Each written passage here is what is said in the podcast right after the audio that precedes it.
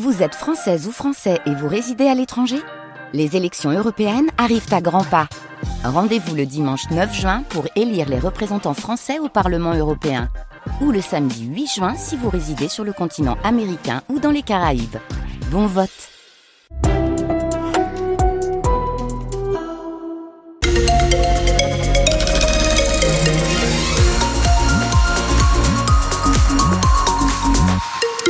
Et c'est l'heure de retrouver les infos dans quelques secondes avec Marion Bernard que je salue. Bonsoir Marion. Bonsoir Laurent, bonsoir à tous. Sur le trafic tout d'abord, l'info circulation sur la 57 en direction de Toulon, on est ralenti. Euh, également en arrivant de hier les Palmiers, le secteur est encombré en ce moment pour les Bouches-du-Rhône autour de Marseille. La 50 se charge, l'autoroute nord également.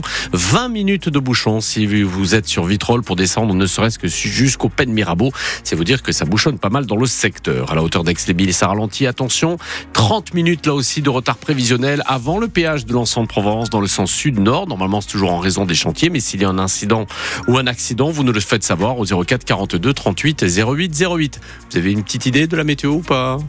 J'imagine un peu de pluie. Oh, je vous fais très court. Oui, vous imaginez bien, ce sera dimanche. Ah bah voilà. Lundi. Aussi? Mardi. Oh non. Eh oui. Oh. Samedi, du soleil quand même pour Ah. demain. On y revient dans un instant? Oui, avec plaisir. France Bleu Provence, voici l'heure des infos.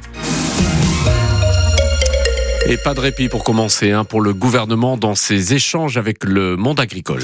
À la veille du Salon de l'agriculture, de son ouverture, personne ne veut plus assister au grand débat agricole proposé par Emmanuel Macron. Cet après-midi, les tracteurs défilent dans les rues de Paris, tandis que la FNSEA a fait savoir qu'elle ne participera pas demain matin à cette rencontre, dont le syndicat majoritaire des agriculteurs a justement demandé l'annulation. Le président de la République avait suscité hier la colère des représentants agricoles en comptant inviter à ce débat le collectif Les Soulèvements de la Terre avant finalement d'y renoncer. Le ministère de l'Agriculture qui vient de publier son nouveau plan loup 2024-2029, une feuille de route pour les cinq prochaines années, qui prévoit une augmentation des indemnisations, plus 33% pour les ovins, plus 25% pour les caprins, en cas de perte causée par le loup, l'ours ou le lynx. De nouvelles dispositions qui prévoient l'assouplissement des règles de tir en cas de menace sur le troupeau. Face à la colère des défenseurs de l'environnement, le gouvernement assume et insiste, le nombre de loups sur le territoire français aurait plus que doublé depuis six ans.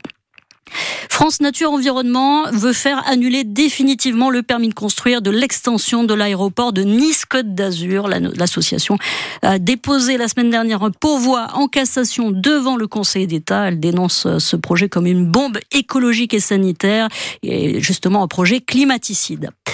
Pas non plus de climat de sérénité au César. La cérémonie de la grande famille du cinéma français se tient ce soir. Une 49e édition sur fond de nombreuses révélations de violences sexuelles dans le 7e art. À quelques heures de la cérémonie, la ministre de la Culture, Rachida Dati, a dénoncé dans la revue Le Film français un aveuglement collectif qui a duré des années. Judith Godrèche est notamment attendue sur la scène de l'Olympia à Paris où se tient la soirée. L'actrice est devenue la figure de proue du MeToo français après avoir porté plainte contre les réalisateurs Benoît Jacot et Jacques Doyon pour des violences sexuelles. L'affiche des huitièmes de finale de la Ligue Europe est finalisée. L'OM affrontera les Espagnols de Villarreal, on le sait depuis ce midi. Le tirage effectué en Suisse en a décidé donc ainsi. Match programmé les 7 et 14 mars prochains. Nouvelle feuille de route excitante après la bouffée d'air frais apportée par la victoire de l'OM 3 buts 1 hier soir au Vélodrome. C'était face donc au Shakhtar Donetsk. C'est la Oh là. que je le dis. Que ça fait du bien. On reviendra là-dessus euh, pour débattre justement de ces deux prochaines rencontres. 100% OM ce soir. 100% OM après le de 18.